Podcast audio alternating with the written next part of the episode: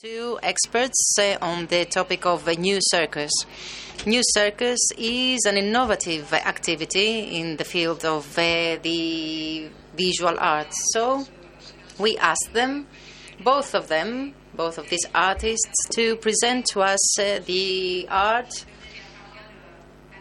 talk about whether it is truly new and whether it is truly innovative. Alexandre, you have uh, the floor first, and then Ernesto Stefan Segreto Aguilar from ARTCENA.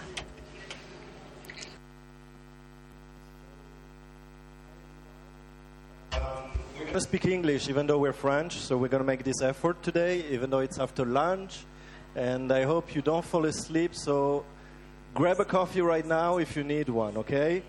Uh, we only have half an hour, so we're going to try to be strategic, pedagogic, and probably not really subtle. Uh, my name is Stefan, maybe Ernesto when I'm in Greece. Um, and I am the coordinator of Circostrada, which is the European network for circus arts and street arts. I'm based in Paris. I work for ARTCENA, which is the National Resource Center for uh, Circus, Street, and Theater. And our network uh, has been existing since 2003. We have 110 members from 35 countries. If you want to know more about our networks, you just go on the website, circostrada.org. And my colleague here is gonna introduce himself. Uh, so I'm Alexandre Frey. I'm an acrobat, and I'm uh, the founder of uh, the circus company Un Loup pour l'Homme, which is based in north of France.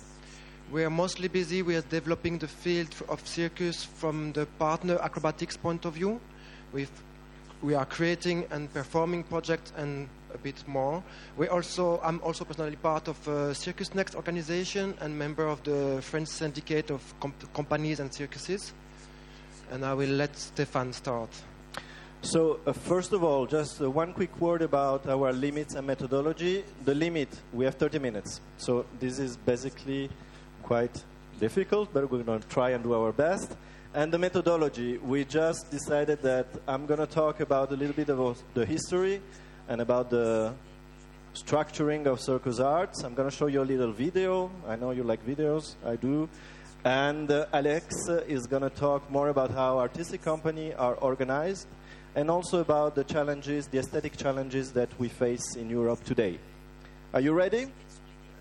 Good. All right. So I'm going to skip the whole history up until the 18th century, okay? Forgive me. Forgive me, historians in the room. And I'm going to put also my chronometer so I know. Voilà. Alors. I thought for the international guests it would be nice to speak English. No? Okay, raise hands. English. How many hands? Okay, French? Oh, damn it. Qu'est-ce qu'on fait français? Ok, bon, on peut le faire en français, c'est comme vous voulez. I cannot do it in Greek, however. I can only say Kalimera, Efcharistopoli, and a couple of insults uh, that I won't say right now on the microphone. Alors, je le fais en français. Sorry. Euh, alors, on- So, in French.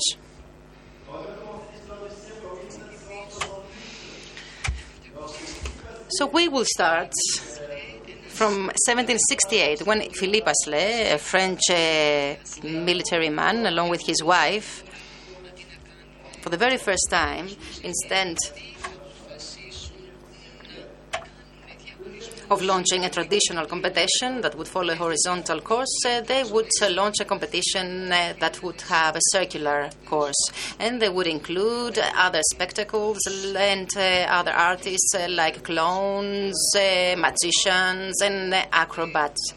So, so it was the first time that an entertainment uh, spectacle emerged. It was a spectacle that actually comprised the activities that existed ever since the Middle Ages. Now we will talk about the 60s. It was uh, an important decade for the circus. So circus uh, was further developed and evolved uh, through the different families. Families that would continue developing uh, the art of circus by adding different types of spectacles. And then there were the social movements of 1968 in France. May 1968, um, the artist wants to take a more important role in society. And at the same time, in France, I have noted all this in English as a speaker, and it's uh, hard for me. So, there were two places uh, that uh, one could learn the art of a circus. One was the family environment, and uh, the second was the Fratellini Academy. In 1985, in France, uh, CNACSI is being established. That was the National Center of uh, Circus Arts other similar centers will be established in Europe. And it was back then that the first uh, large scale festivals uh, were formed. And uh, it was also when the large uh, circus groups uh, were created. In 1995, the National uh, Center for Circus Arts was founded. This was a landmark in the history of the art of circus. In 2001 was the year of the circus. As you can see, we love circus in France. This led to the establishment of the production centers for circus arts, which in uh, number were 14 in total. And then we have the Circostrada, of which I'm the director.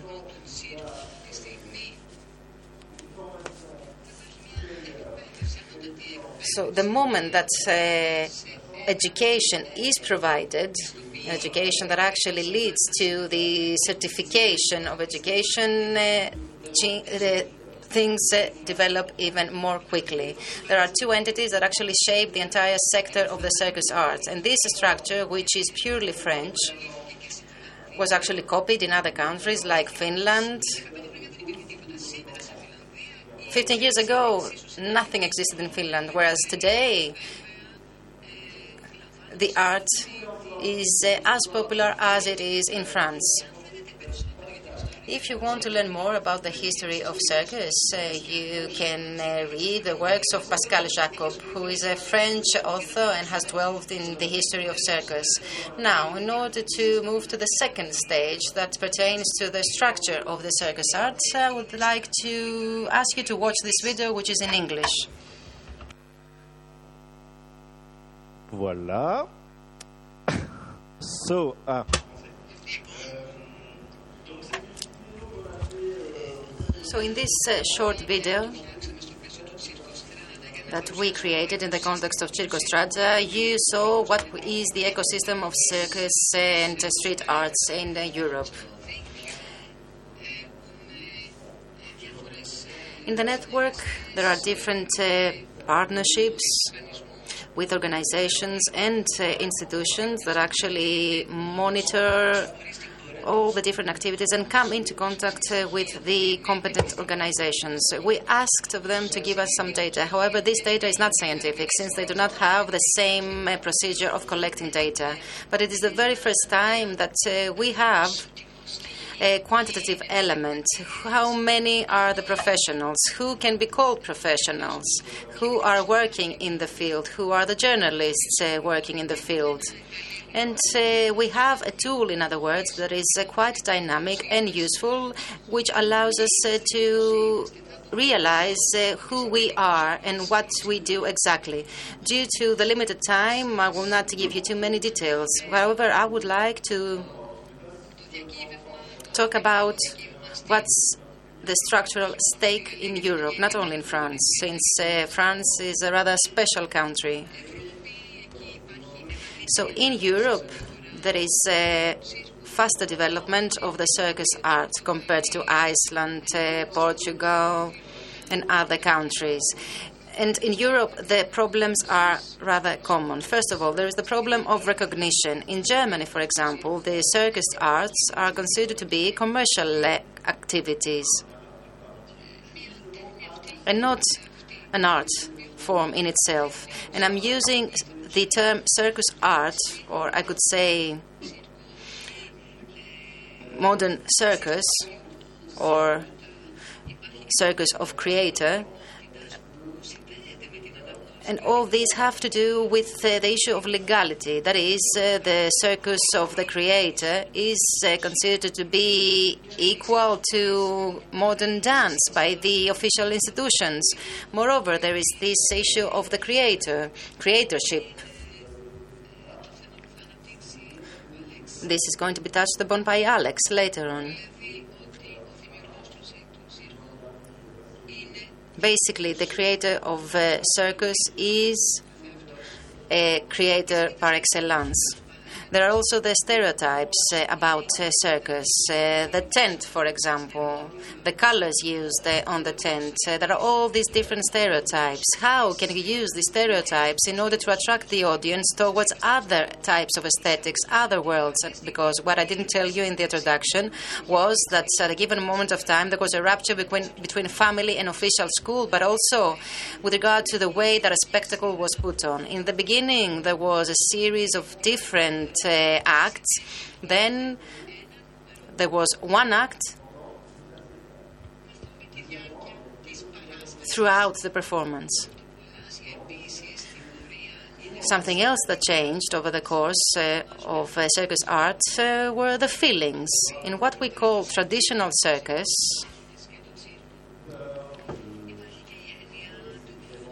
there is this sense of fear especially when there is a danger that can be felt, there is this uh, feeling of fear. Whereas in modern circus, uh, there is going to be a more artistic way of presenting uh, these uh, acts, and uh, there is a different narration. So there is a difference between traditional and modern circus. And last but not least, there is the issue of the dual strategy between, that is, the places and the structures that aim at the wider acknowledgement of uh, this art, but also aim at attracting other types of arts like dance and theatre. There is the dual game that is taking place in Europe now, and I will give you an example. In uh, Flanders, in Belgium, there is a circus festival that is called the Smells Like Circus. It is a festival that includes different types of arts, including dance. So, what we are trying to do in that festival is to give a push to circus by using also other types of arts and by using other techniques, like the ones that uh, are used in China or Ethiopia or South Korea, where they actually use music in order to attract audience towards the art of circus. So, music can be utilized as a means to attract uh, different audience towards the art of circus. And there is also another challenge uh, that pertains to circus, but also to other forms of art. And this uh, challenge uh, is actually is pertaining to the fact that very few researchers that uh, write about uh, circus that analyze circus. So there has to be a more organized scientific work. And if you want to know, there is a platform that is called uh, KRCNP that was launched uh, three weeks ago by CNAC, that is by the Circus Center in Belgium, Belgium, as well by another organization, and that actually deals with these scientific issues that pertain to circus. Thank you. Part, je vais essayer de Now, myself, I'm going to explain to you what is the specialty, rather, why circus is so important. Mainly, this is up to an aesthetic difference. Prior to me starting, I would like to tell you what is the specification of, of circus when it comes to the different groups and artists. In the first spectacle, the artist needs a group of people, a structure that will support this project. Contrary to the dance areas or theater areas where there is a choreographer, there is a director many times, which who rather may follow the group uh, that support the spectacle. In the circus, uh, the group is the result of the artists themselves uh, who compose the circus. They come from the same threshold. Usually, we had small groups, small groups up to five uh, people, and there was a horizontal relationship when it comes to how the group was directed. Was directed. There was less hierarchy between a choreographer and dancer. The groups usually keep their members for a longer time period, even if when this team is developed. Each team, each group will internally develop its own policy, its own way of doing things, its own structure, its own way of decision making that uh, will investigate on many different aspects. On the one hand, there can be a matching with a powerful leader, or other groups will remain collective, where everybody will have the same possibility to intervene. For instance, the importance of uh, everybody's opinion will be equal. What we observe at the level of a company, we can observe it individually also in a circus. The artist in a circus is the creator himself. The vehicle of uh, expressing himself is his or her body. So the artist in the circus may not have a guidance from another. Very often, spectacles are prepared by the artists themselves. When they go to somebody direct the circus, they believe that uh, this could be of assistance only. But this director is not responsible for the final result of the show everything is written using a body language through the group. The roles are not that distinct, are not clear. It can be an obstacle, it can be an opportunity. This multiplicity of tasks may create a confusion sometimes. The artist and the creator are two different things, but there is also the director um, in a circus. These di- three different competencies are mixed up, and uh, there can be some spectacles that are quite uh, special. It does not mean that some artists may have their own career as uh, interpreters, as actors, that is, who don't identify themselves with a specific company. They may work to a circus for specific spectacles, but they will also develop their own career in a circus, being members of other groups, being uh, members of dance groups, or some, uh, or members of uh, street art in the opera, etc., etc. Then there are some other artists who shall have a career of a pure career of artist.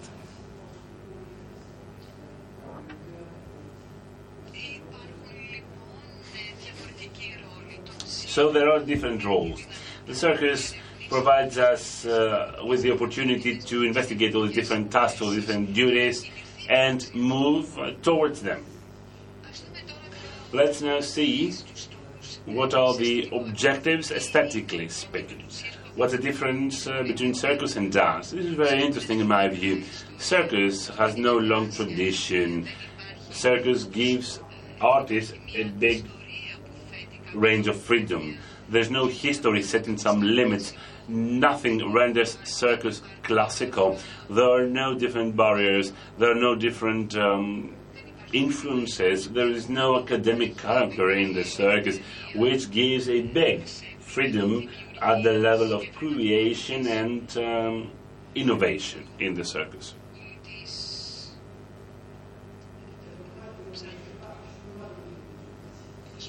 This is very important in my view because let me tell you the following. I'm trying to give a definition to that. It's uh, quite uh, difficult because the limits are, the boundaries are quite obscure. If we need to approach the circus, we must think likewise. A circus artist is an artist who is quite active, who has to fight the different bodily and natural forces. We're close to the notions of gravity, risk. We have to climb up, we have to jump, to touch, to throw, to lift all that empirically speaking. An artist, a circus artist, is a person who is investigating human nature through a relation with the audience, what I can, I can do, what I cannot do. in my view, there is something of paramount importance when it comes to the body language the body posture, because uh, pertaining to the main principles of circus, we refer ourselves to mythology. We can uh, refer ourselves back to Sisyphus or to Icarus. That is the effort of human beings to fly and go closer to the sun. We must lift ourselves beyond the human nature.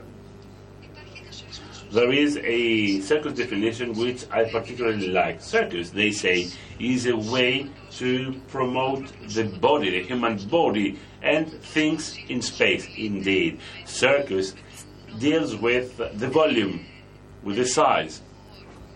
They is dealing also with the space, with what is up or down. Circus is a very interesting activity which entails some theatrical plays. But what uh, I support and what uh, I'm arguing right now is something that might justify its structure. Everybody may see artists. We had a bottom up uh, relationship and vice versa, and not bottom approach as well within the circus uh, framework. There is in an investigation of a different view, of a different approach. But uh, when it comes to the artist, the drama can uh, have a totally different identity, change the view of uh, a spectator is very different. There is also another relationship with time. I was saying before that a circus artist has to face what the body can do, and this is contrary to the bodily development of a child. It is quite obvious to me that the different activities in circus could also be seen in uh, children games in the cradle of a baby, different games uh, where a child has to climb. A circus artist is a child who always wants to investigate his own or her own barriers. As an adult, of course, uh, a child eventually walks. But the circus artist never stops investigating things. We know how to ride a bike, but in a circus we never stop trying. A specialty of circus is that we constantly move on and move on. We might change our body posture in circus, change many different conditions. So, in my view, it's about that. We never stop discovering our proper boundaries. I referred to mythology. Circus has the possibility to be present in the performance sphere. There is the risk, of course, there is a relationship with success and defeat. A circus artist usually is usually and constantly tested vis-a-vis the elements and vis-a-vis all kinds of sources that all kinds of forces rather that uh, he or she is trying to control. This is very important in my view. There is this relationship between uh, failure and success which is of paramount importance for human nature. Circus under this obscure definition might be a relationship uh, which monitors things. As time passes by, circles follow the different trends, uh, such as exotism, and uh, we keep on investigating all different fields. We are related to sports, dance.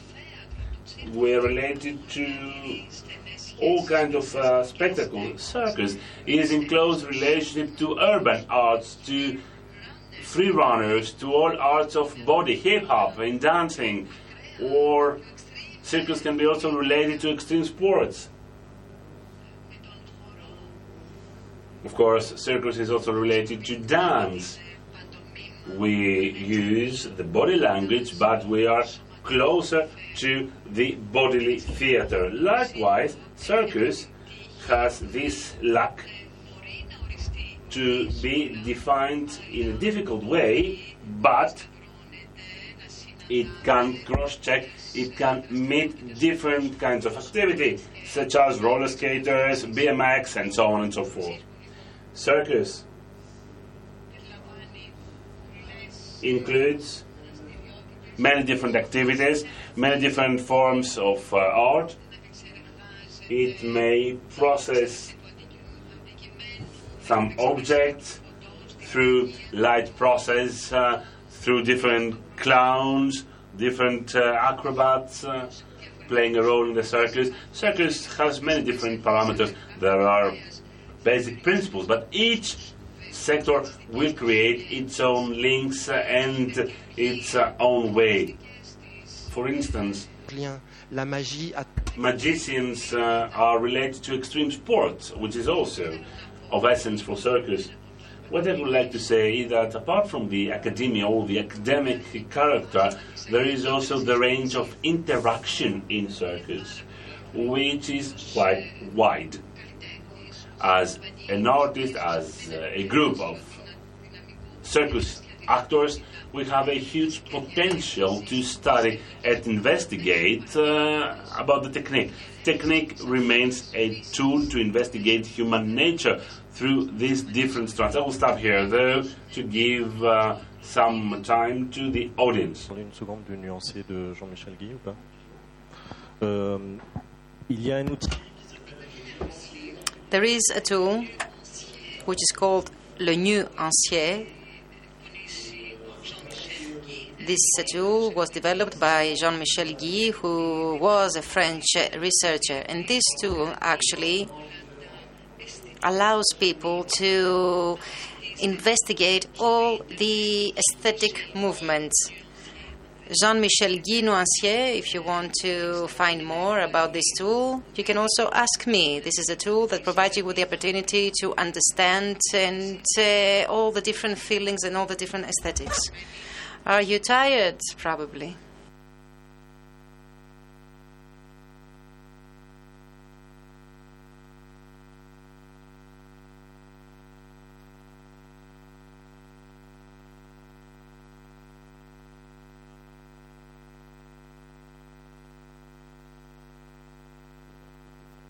Uh, we, we could say also that it's a small chapter I didn't open yet. Uh, sorry, I switched to English. Euh, un petit chapitre que j'ai pas encore euh, ouvert. So there is a chapter to which I didn't refer. I talked about circus as an art form. But it seems that circus includes also other types of uh, art and has other types of interests. The educational sector, for example, the social sector, all these are involved in circus. And circus, uh, in contradiction to sports, is a way of developing the socio-cultural skills that one may have. It can be considered as a social tool, since this social tool can give a very effective way out of social problems.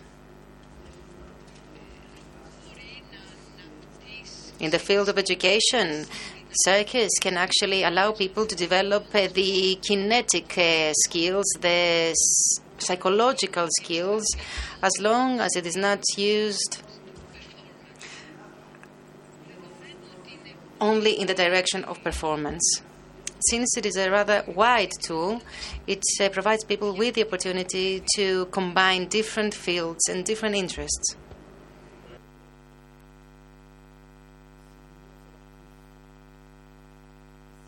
If you want to know more, if you want to come to France in 2019, please uh, note down three dates. First, Marseille in January.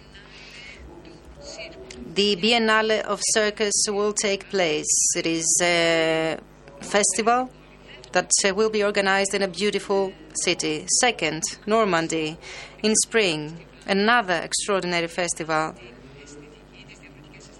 that uh, investigates the different types of aesthetics uh, from on the 6th of March till the 12th of March. In the context of that festival, there will be also various different events. Third important date to note Circus Next, which is a European platform aiming at promoting artistic activities There is also Cirque Balkana.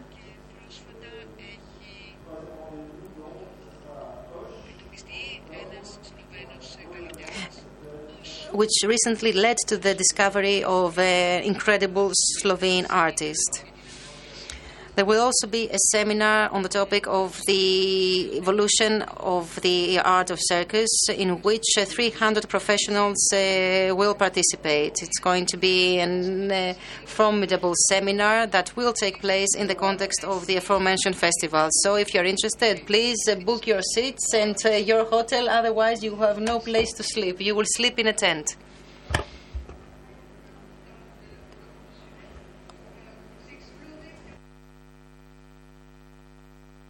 The question is off microphone, unfortunately.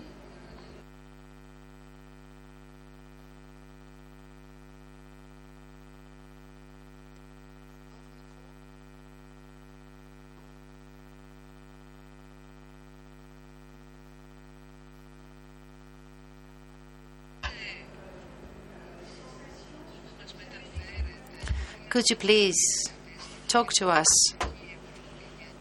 about what you discovered in the southeastern uh, European countries with regard to your art.